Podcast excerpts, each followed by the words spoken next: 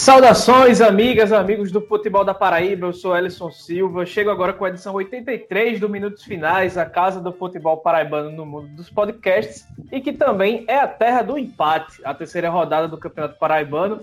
Ninguém ganhou de ninguém.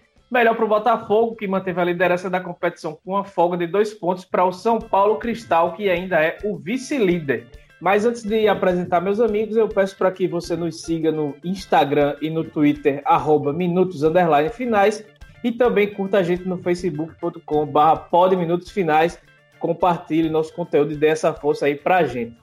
Pois bem, primeiro hoje eu apresento ele, que é a voz da Copa do Nordeste de João Pessoa e em quase toda Paraíba. Quem vem com a gente nessa edição do Minutos Finais é Yuri Queiroga. Seja bem-vindo, Yuri. Olá, Ellison. Olá, Iago. Todo mundo que está acompanhando o Minutos Finais, podcast que eu já, já tenho a oportunidade de acompanhar várias vezes e hoje é uma grande honra participar com todos vocês. E, e hoje a gente vai ter, vai ter coisa para falar aqui sobre o, o nosso sofrido, porém heróico futebol da Paraíba.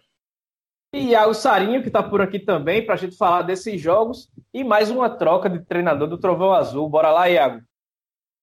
Bora lá, bora lá. Estamos na área chegando mais essa edição do Minutos Finais, trazendo aí essa análise da terceira rodada do Campeonato Paraibano e também a projeção já da próxima rodada, rodada que acontece ao longo dessa semana.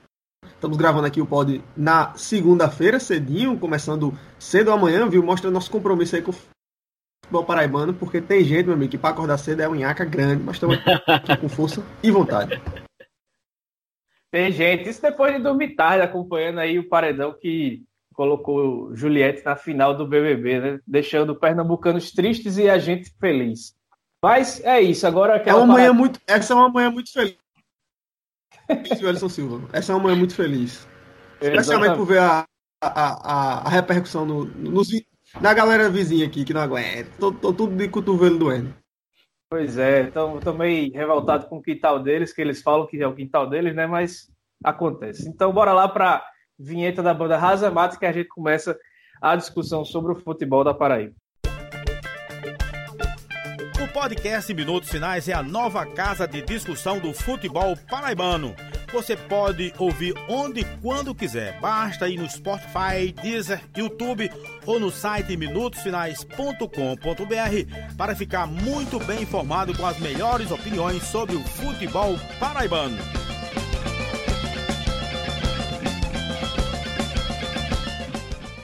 Antes da gente falar dessa terceira rodada do Paraibano, é semana Dia das Mães e sempre merece algo especial, né? Para presentear a sua, entra no Instagram, arroba Oficial e olha a quantidade de coisa linda que a nossa amiga Priscila produz. E a gente ajuda a te dar o que existe de melhor para presentear a sua rainha. Ouve lá o.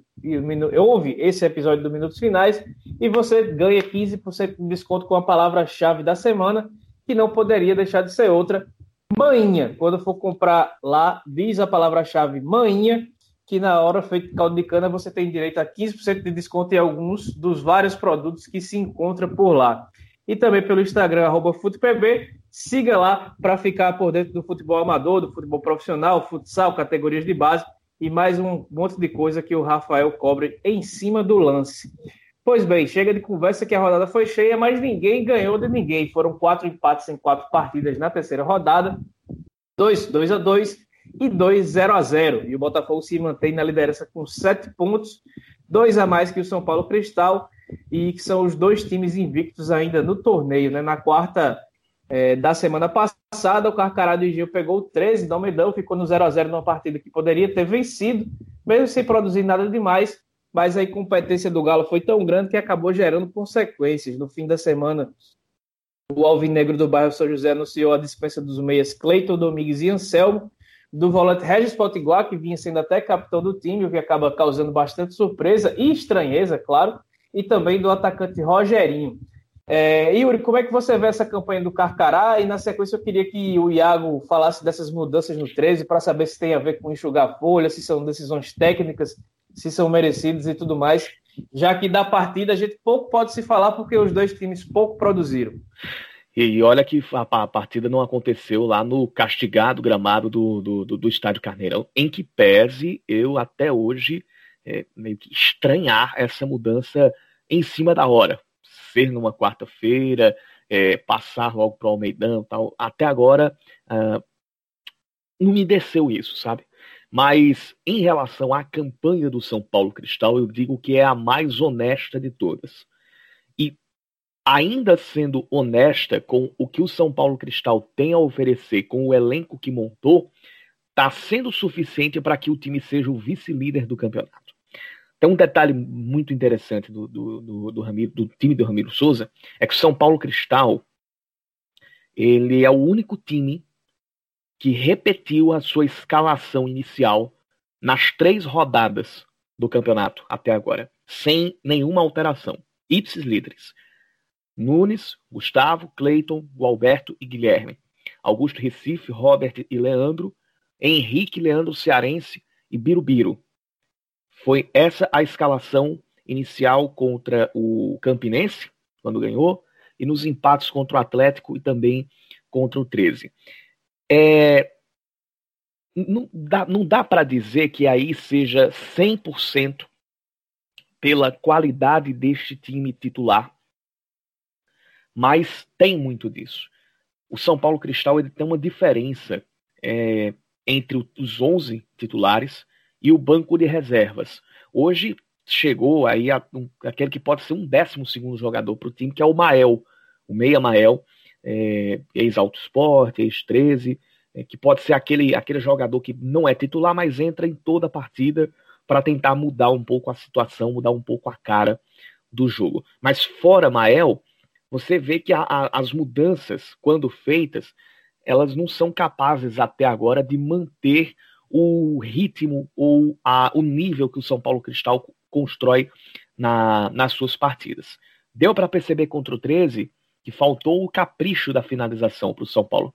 O São Paulo Cristal foi melhor durante a partida, tocou mais a bola, tem um toque de bola é, razoável, é, mas faltou capricho na hora da, da, da construção das finalizações. Está invicto até agora, então, como eu digo, faz uma campanha honesta com o que é, tem à disposição e com o que se esperava da equipe. É, mas pelo nível mais baixo do campeonato, essa campanha honesta o leva a ser o segundo colocado. Olha, Ellison, falando já sobre o 13, como você pediu, é, acho que, sem dúvida alguma, né, ao longo da semana eu até tuitei, da semana passada, no, no caso, eu até tuitei que o 13 estava preparando pelo menos cinco contratações, né? E aí já, já anunciou três né, dessas cinco, pelo menos até o momento onde estamos aqui gravando é, o podcast. Né, anunciou a chegada do Iago Martins, atacante, do Ferrugem, lateral direito, e também do João Ananis, que é um volante. Né? E aí saídas importantes com a do Cleiton Domingues, né, que vinha sendo titular da equipe, mas realmente mostrando o futebol muito abaixo. A diretoria do 13, segundo as informações que a gente tem, já vem trabalhando há pelo menos 15 dias em contratações que possam já compor o planejamento da equipe para a Série D. Né? A gente, faltam menos de 30 aliás, pouco mais de 30 dias, também em relação, obviamente, à data que estamos gravando o podcast. Então, aí, vamos falar em cerca de 30 dias, para valer até o final da semana, pelo menos, é, para o começo da Série D. E o 13 já está focando nesse trabalho também. Mas a ideia da diretoria é trazer jogadores é, que possam compor o elenco para a Série D, mas que já possam vir jogar agora. Porque o 13 tem tido dificuldades muito nítidas dentro do Campeonato Paraibano nesse jogo contra o São Paulo Cristal foi mais uma prova disso. Time realmente muito abaixo é, da expectativa, né, vindo já de uma derrota para o Botafogo, onde foi claramente inferior ao, ao, rival. O domínio do Botafogo realmente foi muito amplo em relação ao 13. O placar acabou saindo até bom para o Galo, porque poderia ter sido um prejuízo ainda maior. E quanto o São Paulo Cristal, mais uma vez a equipe não consegue mostrar força. Né? Mais uma vez a equipe. É, esse é um tropeço em tese para o 13, né? E eu trouxe essa análise bacana aí sobre o, o, o, São Paulo Cristal, que de fato vai sendo aí uma surpresa, né?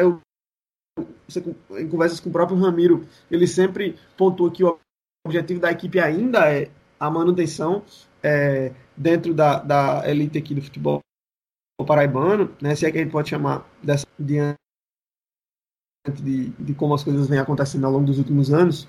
É, por isso, acaba que nem me surpreende tanto essa mudança mudança no local do estádio por parte da FPF, da forma como foi feita, né, no rompante, em cima da hora. Mas, enfim, é, voltando para o Galo, a equipe, como eu havia dito, tido muitas dificuldades para desenvolver futebol de qualidade, né? E aquela condição que se tinha é, no início do campeonato, ainda com algum rescaldo da participação na Copa do Nordeste, que acabou mesmo com a eliminação na primeira fase sendo considerada como positiva, né? justamente diante da expectativa baixa que se tinha sobre o 13 para a competição. A gente sabe as dificuldades que o clube vive do ponto de vista financeiro, né? E mesmo chegando para o estadual como o atual campeão, né? O 13 trazia muito mais pela Copa do Nordeste do que pelo próprio Campeonato Paraibano pela temporada passada, onde foi rebaixado pra, da C para D. É, o 13 trazia para esse Campeonato Paraibano algum favoritismo né? Mas até aqui não conseguiu comprovar isso, tirando o jogo de estreia, goleou o Atlético Cajazeiras, é um fraquíssimo atleta, que a gente vai falar daqui a pouco também do Trovão Azul, já mudou de técnico mais uma vez.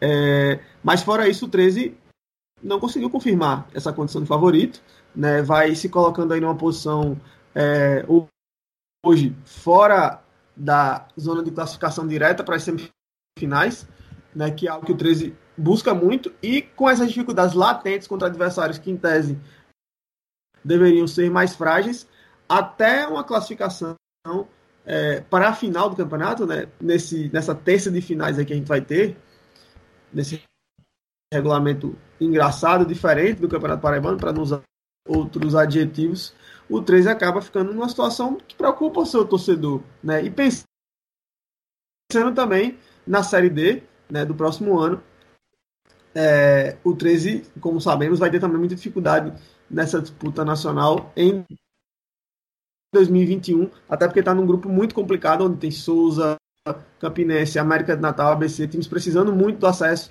assim como o Galo, é, porque no caso das equipes potiguar, potiguares, por exemplo, para 2022, uma das vagas já é do Globo. Né? Então, é, a gente, nesse momento, faz essa análise sobre o 13, que de fato a equipe agora buscando, precisando já se reforçar para o próprio Campeonato Paraibano, que em tese o Galo deveria passar com certa tranquilidade. Você falou, Iago, uh, em, em, em, Meu Deus do céu, agora esqueci. É, acho, acho, que tinha falado sobre. A... Pronto, lembrei. Terças de final. É, eu estou usando outra, outra nomenclatura para as terças de final.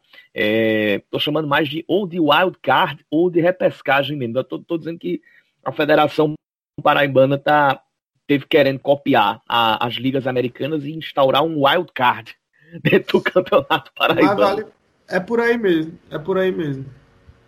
Mas, bicho, é querer, é querer, isso sinceramente é criar, querer criar pelo em ovo. Ah, no caso, no caso de você querer é, aumentar a coisa no regulamento, quando você pode fazer uma coisa simples. Faz só turno único, semifinal e final e acabou-se. Aqui é pedir sempre demais querer um regulamento é, que seja simples e, e, objetivo, né? Sempre tem que ter alguma, algum, alguma coisa para dificultar a situação. Mas só para reforçar a informação que o Iago trouxe, na noite de domingo, o Galo anunciou a contratação do volante João Anias, do lateral direito Ferrugem e do meio atacante Iago Martins, e deve esperar receber mais alguns reforços aí no decorrer da semana. É, então a gente vai seguindo para quinta-feira, que num jogo animado e de muita polêmica de arbitragem, com dois pênaltis que já adianta, na minha opinião, não foram absolutamente nada. Pere Lima e Botafogo ficaram no 2 a 2 com gol de Peixeiro para Pere Lima, que abriu o placar. O Belo virou, virou com William Machado e Roniel, mas a Roniel de pênalti. Mas a Águia de Campina empatou no fim com gol de Dudu Paraíba também de pênalti o segundo gol de cada time nessas penalidades, é, um bem próximo ao outro, já na reta final da partida, depois foi aos, um aos 36 e outro aos 39, se não me engano, ou 41, alguma coisa assim. É, pro Belo, a bola bateu no braço de João Vitor, que deu um carrinho na bola. É, eu sei que a intenção não conta mais nada nessa orientação da arbitragem, né? Mas quando ele tá caindo ali, isso faz parte do movimento natural e não, não mudou muita coisa da trajetória da bola, porque já tinha batido na perna dele.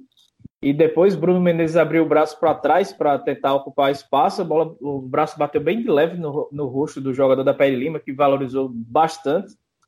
Mas também uma situação totalmente sem intenção e que não tinha força para impedir absolutamente nada da jogada. mas o Douglas, Mar, Douglas Magno, o árbitro da partida, além da penalidade, expulsou o volante com o segundo cartão amarelo. E eu acho que foi esse jogo que fez cair a ficha do nível bem baixo da arbitragem também nesse campeonato. Além da bola, o nível da arbitragem é, é subterrâneo. Mas eu queria que vocês falassem algo da impressão desse Belo, que foi bem abaixo do que apresentou contra o 13, e da Pere Lima, que fez outro jogo duro após uma partida tenebrosa contra o Souza aí na segunda rodada. Olha, Ellison, é, eu estava inclusive lá no, no Almedão, eu estive acompanhando esse jogo, de, aliás, no Amigão, estive é, acompanhando esse jogo de perto lá pela Rádio Tabajara, né? E desde o princípio do jogo ficou muito claro que o Botafogo não tinha entrado para esse jogo com o nível de concentração que deveria ter. Né? Muitos erros na saída de bola. Né? Teve um lance, se não me engano, acho que aos nove minutos, é, uma jogada de pura desconcentração do Rodrigo Ramos na lateral direita, onde ele perdeu a bola para o, o Vitor, Vitor Felipe, né? Que é do, da, Pere Lima e o Vitor saiu na cara do gol do Felipe. O Felipe bem posicionado, a finalização também não foi muito boa. É, acabou conseguindo fazer a defesa e salvando que já seria o primeiro gol da Pere Lima. Depois disso, vários lances de saída displicente mesmo da defesa, sabe? Num ritmo mais lento do que, do que, que deveria ser. É, passes muito arriscados é, que a equipe não costuma fazer. Ou seja, uma situação que denotava que o Botafogo não havia entrado em campo com o devido compromisso, digamos assim, pelo menos com a concentração necessária para um jogo como esse. E aí foi paulatinamente se complicando.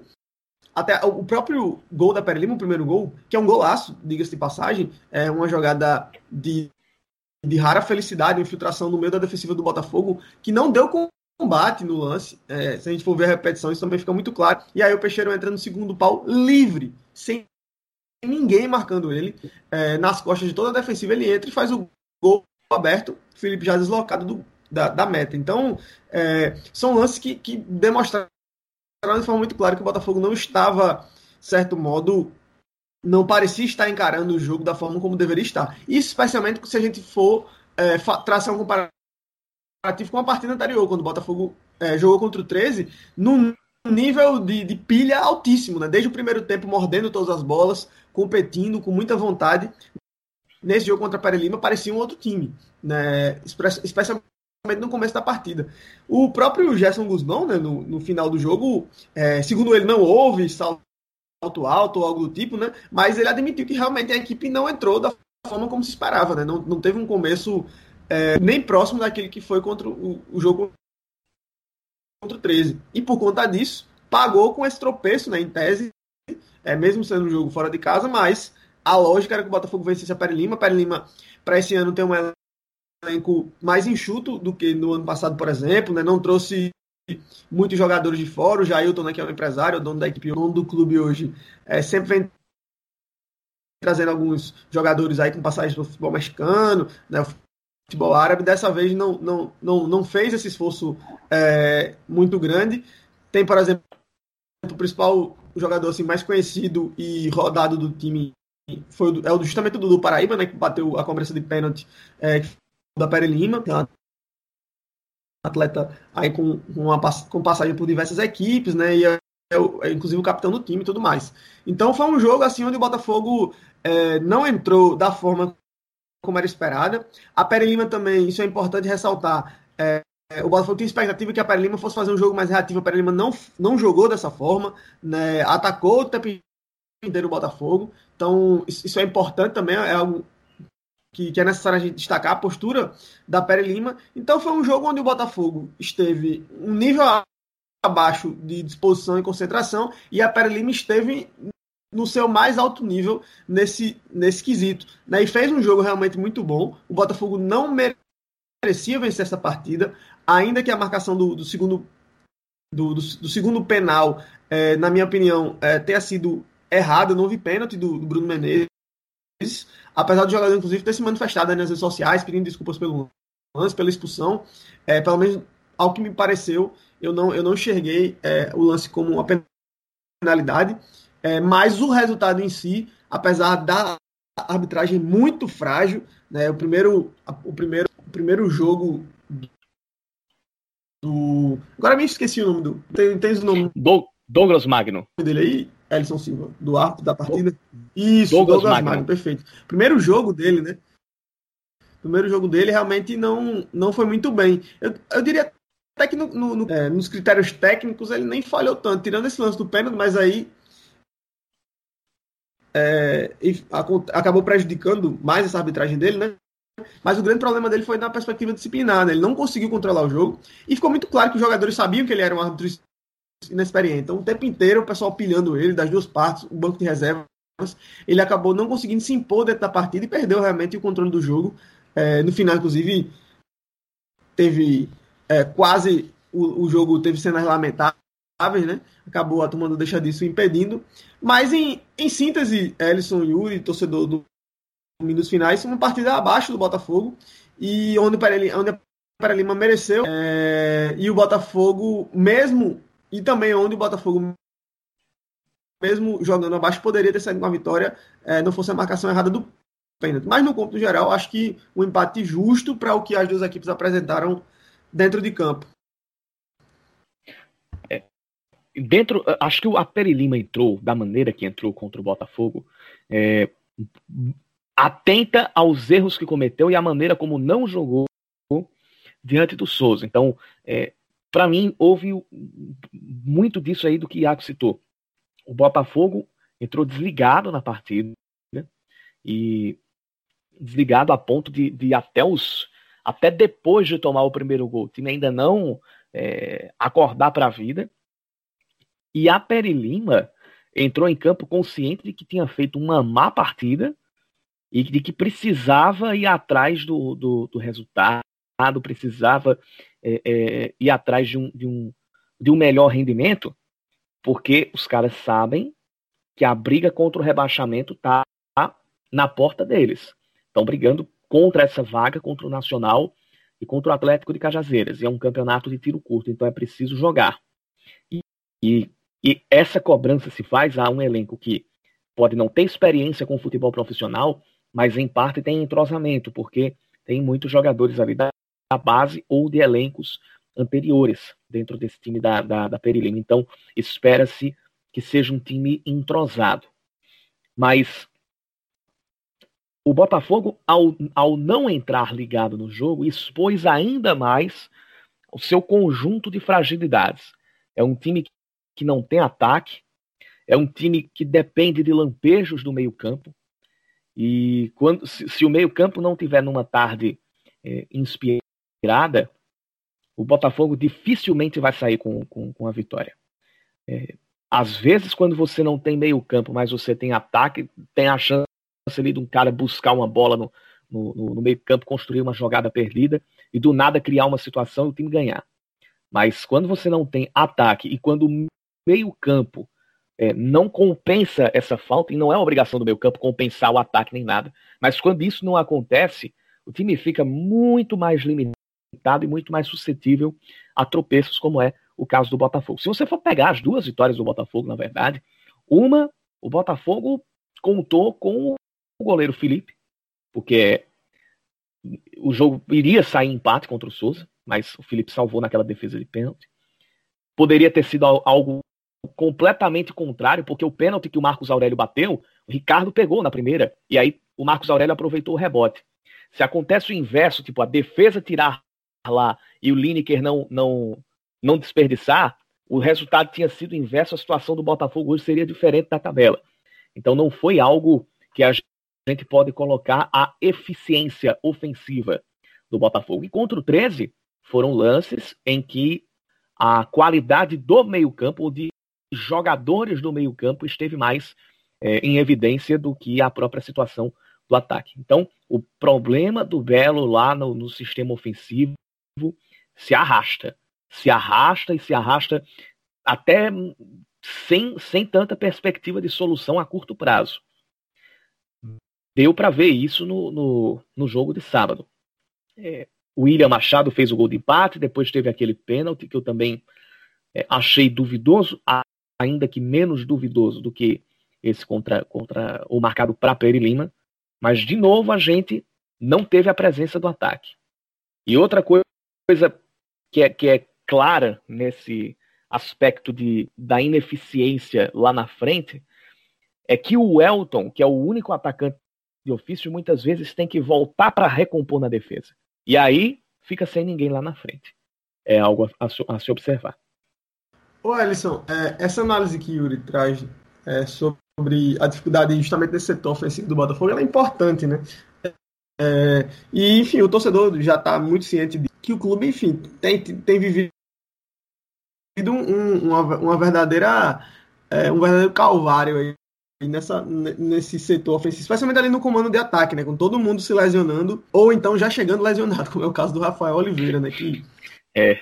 É, não consegue, né? De fato, ter uma sequência no ataque do time. Mas, é, só para complementar isso que o Yuri falou, eu acho que é importante destacar que o, o, esquema que funcionou contra o 13, né? Ali o meu campo com o Juninho, Marcos Aurélio, Clayton, é, Bruno Menezes e o Pablo, né? E apenas o, o, Elton como atacante ofício, o Clayton fazendo meio que um falso 9, revezando essa, essa função com o Marcos Aurélio. Nesse jogo o Marcos Aurélio até começou mais é, ali mas esse esquema não acabou não funcionando com, com a Pele Lima, né? Acho ainda que, que não funcionou muito justamente por conta desse, desse nível de, de, de disposição mais, mais baixo mesmo em relação ao, ao jogo contra o 3, até porque para um esquema desse funcionar ser uma referência, é, tem que ter muita mobilidade né, do, dos meias, né? Precisa se movimentar bastante para receber a bola, para poder então, ou seja, flutuar com ela também. Tem que ter uma condição de, de, de construir as tabelas né, para fazer essa transição ofensiva e o time acabou não, não, não jogando para isso, né? Um partido abaixo do Marcos Aurélio, que ainda conseguiu uma assistência né, no escanteio para o gol é, do William Machado, mas fora isso, mais nada dentro de campo. O Clayton ainda tentou em alguns lances, mas é, com pouca efetividade, que não foi um bom jogo. O Juninho não aconteceu como, como esteve bem contra o 13, então, ou seja, com, com essas peças não funcionando, o esquema realmente ele se torna é, inviável, né? Portanto, isso acende, reacende de novo essa necessidade de se ter um centroavante, até para que a equipe, mesmo que opte por jogar é, como primeira opção com esse esquema sem um jogador de referência, possa ter uma variação tática dentro do jogo. O Gerson Guzmão tentou, por exemplo, colocar o Ramon Tanque, mas realmente, infelizmente, para o Botafogo e até para o jogador, não tem condições. Assim, é realmente um atleta tecnicamente é, muito abaixo um jogador que não consegue é, desenvolver real, aquilo que se espera. Enfim, um atacante muito limitado mesmo, o Ramon Tanque. Tem boa estatura, é, parece um cara disposto do mais, mas tecnicamente ele realmente não, não está num nível condizente com, com o padrão hoje da equipe do Botafogo, com o elenco que tem. E o time, quando depende dele, simplesmente, enquanto precisar depender do, do Ramon Tanque, o time simplesmente não vai conseguir conquistar as vitórias que, que precisará ao longo da temporada. É, a gente falou de reforços no 13. No Botafogo, o zagueiro Fred e o atacante Rafael Oliveira disputaram um jogo treino na sexta-feira contra a garotada do CSP, logo no dia depois da partida lá em Campina Grande. Os dois que se recuperam de lesão, né? O Fred deu uma cirurgia no joelho e o Rafael Oliveira deu uma mialgia. É, e aí, vocês falaram muito aí desse problema no ataque. O Rafael Oliveira, tendo mínima condição de jogo, ele escolhe camisa para entrar ou tem que brigar para ganhar vaga nesse time? Tendo em vista que o jogo contra o 13 acabou sendo que uma exceção da temporada, né? Se pensou que poderia ser uma virada de página, mas a, a, a partida contra a Pere Lima já derrubou por terra aí essa expectativa. Eu acho que é uma tendência, né, Elson, Rafael voltar a ser titular. O Gerson Guzmão já abordou isso, né? Para ele, é, o que ele mais gosta de usar é justamente o esquema ali, é, com um atacante de referência. Né? Ele prefere que os times dele atuem dessa forma. E eu acredito que é isso que ele vai buscar, né? Essa formação aí sem um, um centroavante, ela foi fruto de uma necessidade, né? Não a opção inicial do treinador. Acabou que descobriu pelo menos uma variação, mas eu creio que a tendência realmente seja o time jogar com essa referência. E acho que o Rafael, em condições, a tendência é que ele realmente seja titular, né? E aí provavelmente o Juninho perderia essa vaga para o retorno do Rafael e o, e o, time voltar a jogar ali no, no, no 4-2-3-1, enfim, 4-3-3, é, que estava se acostumando desde o princípio da temporada. Ou eu acho que, que quem poderia perder a vaga ali era, era, era um dos volantes, é, principalmente o, o, Bruno Menezes. Isso se o Rogério não voltar bem. Eu não descartaria, por exemplo, Juninho e Pablo ficarem ali no, no, ou Rogério e Juninho voltarem a fazer aquela dupla de, de, Eu não descartaria Rogério e Juninho voltarem a fazer dupla de volantes e o Pablo voltar a ser lateral direito em lugar do Rodrigo Ramos, que já tem sido alvo de algumas, algumas críticas ali. Mas eu acho que o Rafael Oliveira só teria a chance de voltar à titularidade por, causa, por força do, do esquema tático, por necessidade de ter um homem de referência e entre os que tem à disposição ele ser o mais experiente e talvez o mais capacitado, mas precisa ter mais ritmo. O, o Rafael Oliveira ele, ele, ele precisa é, sair desse circuito de jogar uma partida e perder quatro ou cinco por lesão. É, não vejo que a contratação. Acho que a contratação do Rafael Oliveira foi meio que a única opção, ou a, entre aspas, a menos pior das opções, dentro do problema financeiro que o Botafogo enfrenta. Porque até o Leandro Cearense, que está aí no, no, no, São Paulo Cristal, acredito que seria uma, uma, uma, uma opção até bem melhor do que o, o Rafael Oliveira. E vejo até como um nome bom para a Série C, por ser experiente por estar jogando, estar bem fisicamente e por ter começado até bem o Campeonato Paraibano. Mesmo que o Paraibano não seja parâmetro para muita coisa, mas o Leandro Cearense começou com dois gols em dois jogos. E, e é um cara que tem currículo, é um cara que tem, experiência, não é nenhum neófito. Né? Então, é, o Rafael Oliveira, pela falta de opção, eu acho que ele vai, vai sim ser titular, vai escolher a camisa para entrar em campo, por causa da filosofia que o técnico deseja, que é de ter esse homem de, de, de referência. Agora, daí a isso se reverter em gols em efetividade para o ataque do Botafogo, são outros 500. E o Botafogo tem como prática né, negar, negar não, é, omitir a situação clínica dos jogadores é, então não sabe qual é a situação do Sávio, que o, o Gerson Guzmão falou que ia ganhar oportunidades, mas acabou se machucando contra o Souza e tudo mais. Não divulgaram qual lesão, nem qual tempo de recuperação. E aí fica a gente sem saber o que, que espera do Botafogo e principalmente o torcedor botafoguense sem saber o que pode esperar do próprio clube, né? Depois reclamam que a torcida não tem paciência, que tem isso, que tem aquilo, mas o próprio clube sempre se, se nega a, a, divulgar esse tipo de informação. Mas continuando na rodada, no sábado a gente teve um jogo que, para quem dormiu, que foi o meu caso, não perdeu muita coisa, com Danilo e Ricardo basicamente cobrando tiro de metas e assistindo o jogo de dentro de campo. Souza e Campinense ficaram no 0 a 0 e o que chamou a atenção mesmo foi a pistolada totalmente fora do propósito do técnico Paulo Chardong, do Dinossauro, que depois do jogo falou para o Marcos Oliveira, sem responder às perguntas do Jornal da Paraíba, é, detonando a arbitragem, né, dizendo que na Paraíba se apita de acordo com a camisa que o time veste, e até acusando de ter arrumadinho para os classificados diretos das semifinais, no caso vice-líder e líder, mas sem citar quem são. Então, se vocês tiverem coragem de falar algo do jogo, fiquem à vontade. Mas eu queria saber se, principalmente do Yuri, se tem propósito esse tipo de reclamação. E também queria saber se o Iago viu alguma evolução da Raposa nesse segundo jogo do Raniel Ribeiro, ainda sem reforços à frente da, da Raposa. É, Paulo Chardong, para mim, ele e o William Scheid, que, que é o preparador físico, são, para mim, os principais destaques do Souza. Quando você tem a comissão técnica sendo o principal destaque do time, você já tira, já tira o nível. Então, é, mas eu acho que o Paulo Chardong não pode é, comer essa corda, sabe? Eu acho que ele tem que ele tem que pensar que não tem arbitragem que ajude ou atrapalhe um time que é muito limitado. Eu não vi Souza e Campinense, porque foi mesmo na hora do, do, do jogo lá da Copa da, da final da Copa do Nordeste. Eu estava trabalhando, mas pelo, pelo que eu vi, não teve nada. Mas assim, nada, nada de nada de nada mesmo. Um time apático em campo, time do Souza, apático, pouco produtivo e com um elenco limitadíssimo tanto em qualidade técnica quanto em número. O elenco do Souza, eu vou fazer aqui a contabilidade, mas eu acho que tem só 22 jogadores. Ou seja, não fecha nem aquele limite de 23 que você pode é, inscrever. Pra, inscrever não, que você pode escalar no máximo para um jogo. Deixa eu ver aqui. São 23 jogadores mesmo. Isso, isso contando com, com os, os, os três goleiros, Então, de jogador de linha só tem 20. Você não tem lateral direito reserva, você não tem lateral esquerdo reserva, você só tem um centroavante, que é o Rodrigo Potin, que, pelo amor de Deus, não dá. Rodrigo Potin não, não tem, não tem condições. Agora, Potin, mesmo não tendo, para mim, não tendo condições, ele ainda conseguiu ser melhor do que Almir quando entrou no segundo tempo. Almir está sendo uma grande decepção desse time. Com pouca minutagem, entrou, jogou 17 minutos contra a Peri Lima, já saiu machucado. Nos outros dois jogos entrou do banco de reservas e pouco fez.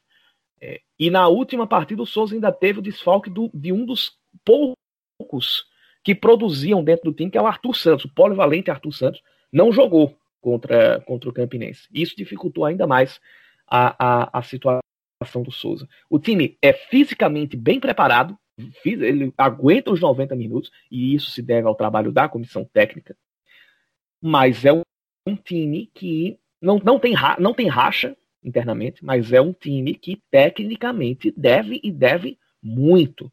Inclusive, peças no, no, no elenco do Souza.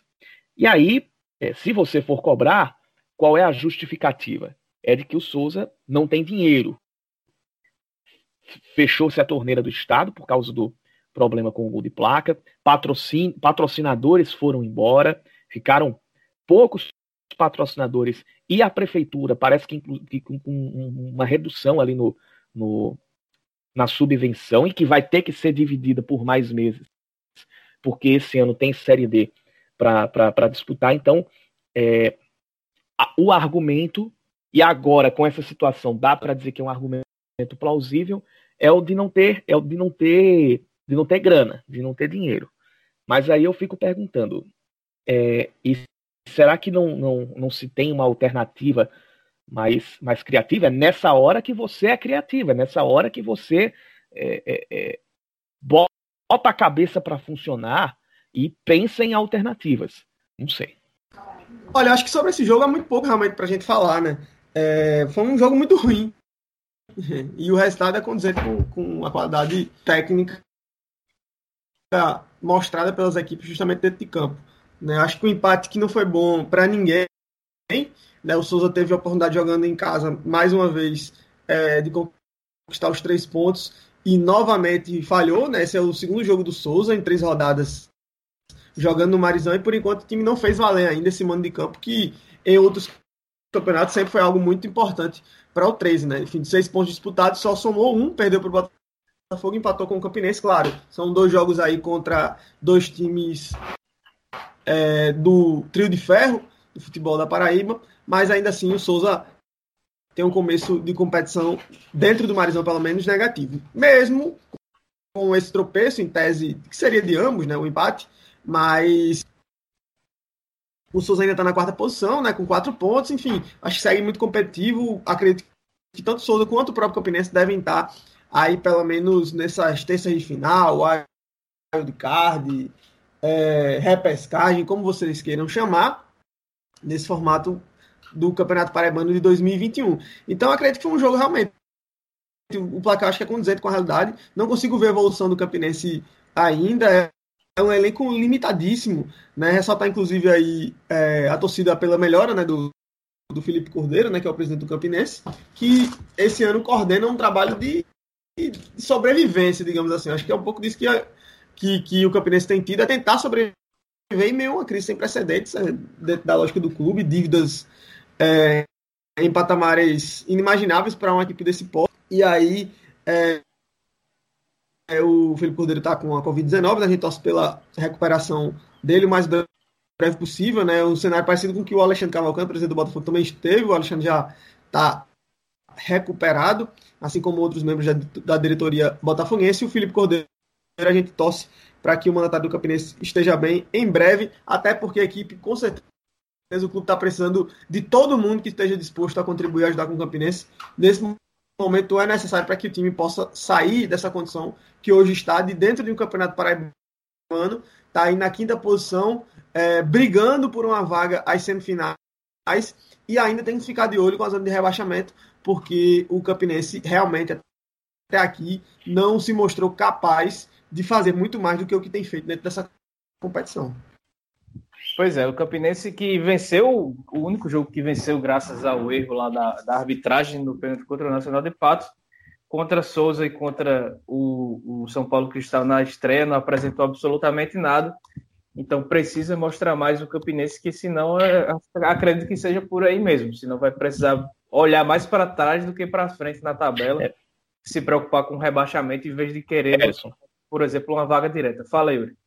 Só, só para completar aqui em relação ao Souza, é, do elenco, que hoje tem 23 jogadores, é, o, a gente, a gente lá em, lá em Souza, é, durante muito tempo, é, teve aquele. E a, a, própria diretoria reclamava disso, de que a torcida tem preconceito com, com jogadores da cidade. É, de fato, você. Para você trazer jogador de fora que venha só para comer o salário e para e não jogar, é, é mais negócio você, você apostar na, na, na nos, nos valores da casa. Mas uma coisa é você apostar nos valores da casa. Outra coisa é você pegar jogadores que nunca tiveram uma experiência no futebol profissional e até mesmo não passaram por categorias de base fortes, ou no máximo tiveram testes perdidos de uma escolinha daqui e outra de acolá, foram vistos por observador de, de, de clube X ou Y, que a gente, que a gente às vezes não sabe nem a procedência, é, e botar para jogar um campeonato profissional e um campeonato de cobrança muito muito incisiva, porque é um campeonato de tiro curto, você não pode perder. Não é um campeonato de 18 rodadas, como a gente tinha antigamente, que você pode, tipo, tropeça no início e depois vai trazendo reforços e ajeita o time e, e chega na zona de classificação. Não, é um campeonato de sete rodadas. E o Souza tá com a tabela que eu diria até uh, mais é, é, ou menos complicada do que outros times. Joga com todos os grandes em casa. Tem só de, de, jogo fora só tem o clássico contra o Atlético de Cajazeiras. E aí esse ano o elenco do Souza desses 23 jogadores é, é, tem poucos jogadores que vieram de fora, que são o Adriano Seixas, o Wesley, o Rony, o Gaúcho, o Lineker, o, o Daniel Costa, o Natalício, o Arthur Santos, o Almir o Dentinho. São 10. Ou seja, no elenco curto, a grande maioria dos jogadores é da região, é da cidade de Souza, ou é formado na base do Souza. E tem alguns que foram aprovados num peneirão, mas que você vê que estão verdes ainda. E não dá para você cobrar desses jogadores que eles tenham o alto rendimento que se exige de um campeonato profissional. Então, isso reflete um, um, um, uma atitude que não é exclusiva do Souza, é, é, é, de vários clubes, inclusive clubes grandes, que é de você achar que trabalho de base é você recrutar um menino de 17, 18 anos, ei, bora jogar aquela partida ali? É não. Base, bicho, é trabalho de longo prazo e demanda uma estrutura, se brincar, maior ou igual ao futebol profissional. Enquanto a gente não sair ou, ou enquanto os nossos clubes não entenderem isso, a gente vai continuar nesse buraco técnico que a gente tem. E ainda por cima, queimando jogadores que poderiam ser bons valores. Pois bem, a gente passa para o domingo agora, que a, a rodada terminou com um empate por 2 a 2 entre Nacional de Patos e Atlético de Cajazeiras, que foi disputada no Amigão, em Campina Grande, porque sem apresentar os laudos, o José Cavalcante acabou sendo vetado pelos órgãos de, de, segurança e tudo mais, então não pode ter jogo no, no José Cavalcante. Dificilmente vai poder ter jogo lá ainda nesse campeonato paraibano. Mas o que chamou a atenção, além da mudança do palco do jogo, foi que o Trovão anunciou a saída do treinador Edson Neguinho, é, faltando poucos minutos para começar a partida. Só se soube, na verdade, quando o time divulgou a escalação, faltando uma hora para começar o jogo. E o Atlético foi para a sua terceira partida com seu terceiro treinador diferente do campeonato. É, o Alexandre Lima é, comandando a primeira, o Edson Neguinho a segunda, e agora o Eduardo Rodrigues, que é auxiliar técnico, parece que é fixo lá da casa, é, a, dirigiu a equipe. Ele é o sexto técnico a ser anunciado pelo clube no ano, seja efetiva ou interinamente, e que pode ter mais um e até deve ter mais um, é, caso não ocorra a efetivação aí. Enfim, com o Varley já na corda bamba do Nacional, a situação piorou ainda mais quando o Guerreiro abriu o placar para o Atlético. Depois Araújo Love virou para o Nassa com ele um golaço, o segundo. mas no fim, já aos 47 para 48 do segundo tempo, Diego Gino deixou tudo igual, numa desatenção coletiva da defesa do Nacional após cobrança de escanteio, e aí fez a festa dos apostadores que foram no empate, que estava pagando 6 por 1 pouco minutos, poucos minutos antes do jogo. É, Ou mais. É, exato. Com o resultado do Trovão segue na lanterna e o Canário na penúltima posição, os dois com dois pontos. É o que é que vocês acharam dessa partida aí e a situação de, dessa nova demissão de treinador no Atlético de Cajazeiras? Teve casa que estava pagando ali antes do jogo, um pouco mais, um pouco antes da partida, estava pagando 11, 11 por 1, não era nem nem 6, ou seja, quase quase o dobro. Quem quem jogou, por exemplo, quem tinha 5 mil reais livre para jogar no empate, lambeu 55 mil com, com, com esse empate aí, lá em Patos. Mas sobre o jogo, apesar de tudo, eu acho que assim como o Peri Lima e Botafogo, Nacional e Atlético impressionou pela movimentação. Foi um jogo de alternativas. Se a gente for, é, é, se a gente colocar aqui que foi somente o critério é, do, o critério desportivo, o critério técnico, foi um jogo que teve alternativas, foi uma partida interessante. É, a gente conseguiu apontar algumas, alguns, alguns positivos, né, alguns pontos positivos nos dois lados, especialmente no Nacional. O goleiro Camilo foi quem salvou a pátria. E no Atlético de Cajazeiras deu para ver que o, o, Renan Henrique e o, o Meia Chiclete, eles fizeram boas partidas, especialmente o Renan Henrique. Renan Henrique fez mais uma vez uma boa partida. Ele que é um dos poucos jogadores que sobraram do elenco do ano passado, que era um elenco bom, inclusive disputou a Série D do brasileiro, e está sendo até agora o destaque solitário do, do, do, Atlético de Cajazeiras. Mas basicamente é o que se tem a dizer. Eu acho que foi um jogo onde, onde pelo menos teve um pouco de emoção, né? 2 a 2 aí, para tentar dar uma animada nessa rodada de quatro empates, né? Ninguém conseguiu vencer. E aí acabou que não se mexeu no, no parâmetro que estava posto dentro da tabela, né? Mas Nacional e Atlético eles conseguem um resultado que não é bom para nenhum dos dois, né? Dois times aí estão com dois pontos, é, empatados também com a Pere Lima, né? Que tem esse mesmo somatório. Atlético ainda permanece nessa lanterna, onde eu, sinceramente, diante dessa bagunça que é o time de Cajazeiras nessa temporada. Né? H9 Soccer, sai, terceirização do futebol não dá certo, e aí volta para o departamento de futebol, três técnicos em três rodadas, denúncias aí de venda né, desse jogo para casas de aposta. Mais uma vez, episódios desse tipo envolvendo o Nacional de Patos, o que é algo para a gente ficar de olho e envolvendo o futebol paraibano, né? Enfim, são denúncias e aí cabe se buscar apurá-las, a gente não tem essa apuração feita, então não tem como de fato cravar se houve ou não, se não houve isso, mas é algo bem suspeito, especialmente quando a gente tem uma denúncia de um técnico no caminho, né? Para aliás, uma denúncia não, a, a, demissão de um técnico no caminho para o e e quando um empate acaba justamente favorecendo algumas dessas casas de aposta, né? Então, é, fica esse alerta em relação a isso. E com relação ao resultado, acho que é um pouco disso. Um jogo que acabou até sendo tendo um pouco de emoção, né, compensando a, a, a ausência de qualidade técnica mesmo, mas um resultado muito negativo para as duas equipes. O Nacional de Pato, este ainda sob o comando do seu departamento de futebol para uma empresa, né, terceirizado aí para a FDA Esportes, que a FDA mesmo, que a gente sempre lembra, estava no Campinense no ano passado e acabou fracassando tanto no Paraibano e especialmente na Série D, foi para o Nacional de Patos e até agora ainda realmente não mostrou aqui dentro de campo. O Nacional está ainda na sexta colocação, né? Portanto, nessa vaga de repescagem para a, a busca por uma vaga nas semifinais do campeonato estadual, mas aí também está naquela coisa de que vai tanta gente para essa repescagem, né, para essas terças de finais aí, que, que até para o Nacional mesmo, com dois pontos somados até aqui, uma campanha muito ruim, de dois empates e uma derrota, não sabe o que é vencer, assim como o Aparelhinho e o Atlético, o Nacional ainda está dentro aí dessas vagas, né? Mas nessa condição de jogo, pelo menos para o que foi essa rodada, por exemplo, a atender se reproduzisse o que que a gente teve na terceira rodada para as seguintes é que consiga aí superar os dois times sertanejos. E veja só, imagine, Atlético de Cajazeiras e Nacional de Patos na Berlinda contra o rebaixamento.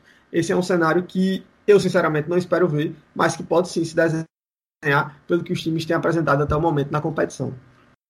Pois bem, fechada essa terceira rodada do Paraibano, a gente vai para a quarta mais rapidinho para a gente encerrar logo essa edição é, 83 do Minutos Finais. É, na, na quarta-feira a gente tem o confronto de líderes. O, a, o Botafogo vai receber o São Paulo Cristal, líder e vice-líder. A partida vai ser às 20 horas no estádio Almeidão. O que é que vocês esperam aí desse jogo, desse confronto aí entre os dois times que estão na ponta da tabela? É o jogo que eu tenho mais expectativa. Que espero esse... que não decepcione.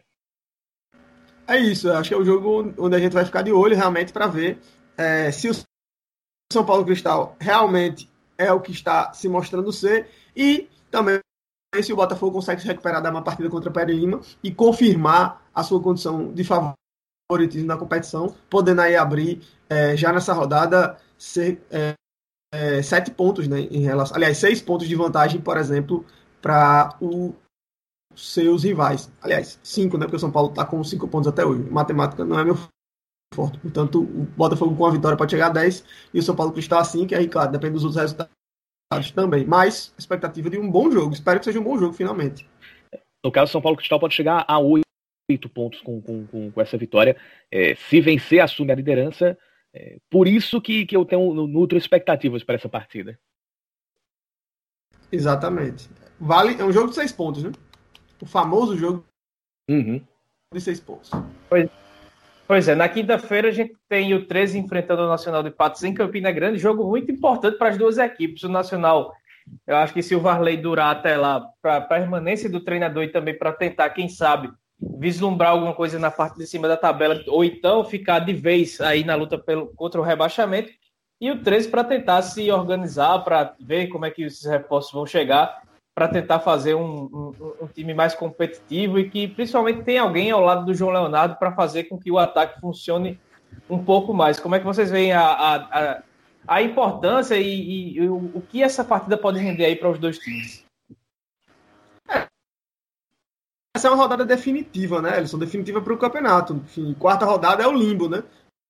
É, até aqui nós tivemos três, depois dela mais três jogos. Portanto, é de fato a rodada que abre a fase decisiva do, desse primeiro, dessa primeira fase super rápida, né? Então o 13 Nacional fazendo um jogo, acho que definidor para os dois times, pois eu, eu, creio que nessa quarta rodada a gente vai ter, de fato, de maneira mais clara, quem é que compete pela parte de cima e quem é que compete pela parte de baixo. O 13, por exemplo, se deixar de vencer esse jogo, já pode começar a ficar distante aí é, da zona de classificação direta para as semifinais por mais que o Atlético não tenha, não tenha oferecido resistência para o 13, mas eu ainda acredito que o 13 tem aquele problema de quando vai querer propor o jogo, ele é ineficaz. E esse jogo para o 13 é aquele em que ele vai ter que propor, é aquele que ele vai ter que dar as cartas. Então, essa, essa talvez seja a grande dificuldade que o 13 enfrente ao encarar o, o, o, o Nacional de Patos. Mesmo assim, ainda acredito que o 13 vença e o Nacional vai se encaminhar, pelo menos se isso se confirmar, vai se encaminhar para uma briga na parte de baixo da tabela, o que, a, o que quebra com as expectativas que eu tinha em relação ao time, mesmo tendo é, FDA, mesmo tendo empresa no meio, que pelos nomes que estava trazendo e pelo técnico, e até por alguns resultados da pré-temporada, eu achei que o Nacional fosse brigar mais em cima, fosse estar onde hoje está o São Paulo Cristal. Então, vamos ver. No sábado, a gente tem mais um confronto do Paraibano agora entre a Raposa e a Águia. Campinense e Pere Lima vão se, se enfrentar aí no estádio Amigão em Campina Grande. E aí, acho que assim como o Nacional e o, a questão de quatro empates aí nessas, nessa terceira rodada, todos os jogos foram empatados, acabam só é, postergando o que seria a, a decisão para os times, né? Então, a gente vai para a quarta rodada passando da metade, então quem, quem é quem tem que ser definido agora. E aí não pode esperar mais, a não ser que todos os quatro acabem empatando novamente. Mas é mais um jogo aí para o Campinense tentar mostrar alguma coisa mais e a Pere Lima é, tentar provar que não vai ser um time de altos e baixos por conta da experiência de seu, inexperiência de seus jogadores, né? Olha, é o seguinte, a, a, a Peri Lima vai jogar mais um. Um detalhe aqui: a, a Peri Lima não vai jogar mais fora de Campina Grande, porque ou ela manda os jogos, ou ela vai ser visitante contra Campinense 13. Então a Peri Lima não viaja mais. Desgaste com jogos vai ser uma coisa que a gente não vai ver, ou provavelmente não vai ver com o time da Peri Lima. O que conta contra é justamente essa a, a inexperiência de boa parte do, do elenco. Mas é o típico jogo que o Campinense é, termina fazendo a sua parte. O Campinense tem um bom histórico contra a Peri Lima, é, e mesmo que esteja nessa nessa pindaíba toda, para mim tem um ligeiro favoritismo em cima da, da Águia de Campina. Agora, para o Campinense, também é um jogo de definição, porque se tropeçar contra a Perilima, se tropeçar em cima da Perilima, a Perilima o passa. E a gente pode pode ter a chance, se o Campinense perder esse jogo da Perilima, o Campinense, dependendo dos resultados, pode terminar até em último a rodada. Pode abrir a segunda metade do, do, do, da primeira fase na zona de rebaixamento. Então, um risco que com certeza eles não vão querer correr e que para isso vão precisar se esforçar. Mas é, ainda acredito num ligeiro favoritismo do Campinense. Se há favoritismo, está na camisa, né? Porque pelo futebol apresentado até aqui. Ainda que o Campinense tem uma vitória, mas no contexto que Alisson até falou anteriormente, né, enfim, fruto de um pênalti que foi mal. Então eu acho que o favoritismo do Campinense ele reside unicamente no manto rubro-negro da Raposo que vai entrar em campo contra a Pere Lima. Eu acho que a Pere Lima, se mantiver o mesmo nível de pegada, de disposição que, teve no jogo contra o Botafogo, eu acredito que fará isso, porque é um jogo importante também para essa equipe, é a chance para muito muitos desses garotos demonstrarem seu futebol. Eu acho que é um time que tem um potencial enorme para atrapalhar o Campinense, para conseguir ao menos mais um empate contra a Raposa. Um jogo muito perigoso para o Campinense, que não, não pode mais tropeçar na competição. Né? Dependendo de resultados da tabela, o Campinense pode terminar essa rodada na zona de rebaixamento. É meio improvável. Então, é, acho que é um jogo que promete ser bem complicado, é um jogo, mais um jogo interessante dessa quarta rodada. Interessante ao menos no papel, né? Porque infelizmente até aqui, quando a bola rola, os jogos são de nível muito baixo, né? Mas pelo menos se a gente for analisar pela tabela e pela história das equipes e tudo mais, o prenúncio é de ser um jogo bastante interessante de um Campinense cheio de fragilidades contra uma Pere Lima cheia de disposição.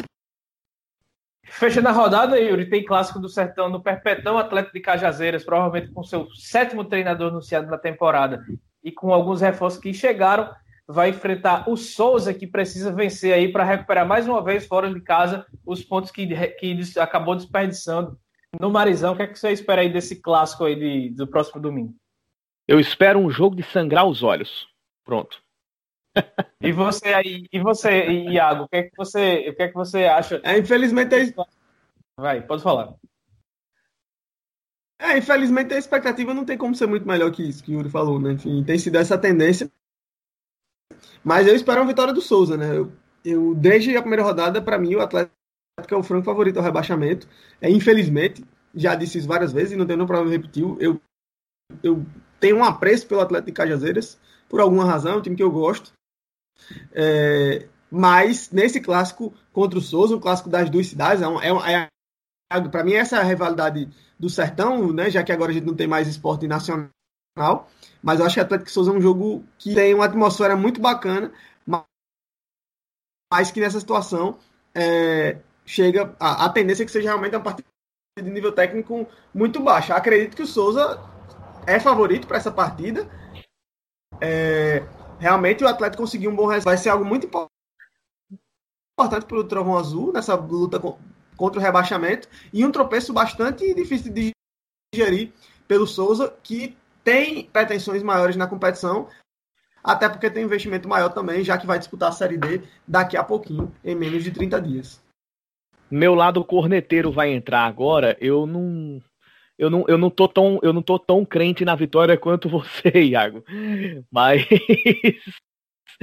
é, é, é, o Souza vai ter que entrar ligado porque já, per, já perdeu quatro pontos jogando em casa.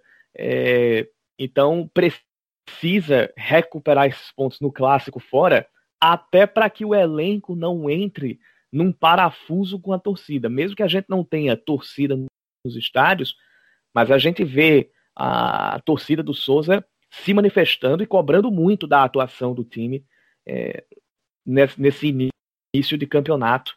E se não ganhar o clássico contra o Atlético, pode ter certeza que o, o caldo vai entornar lá dentro do, do, das hostes de Saurinas. Pelo lado do Atlético, a mesma coisa. O Atlético está nesse esforço para tentar se manter na elite e se perder o clássico pode entrar em parafuso e selar, selar não, mas dar um passo muito grande rumo ao terceiro rebaixamento na sua história.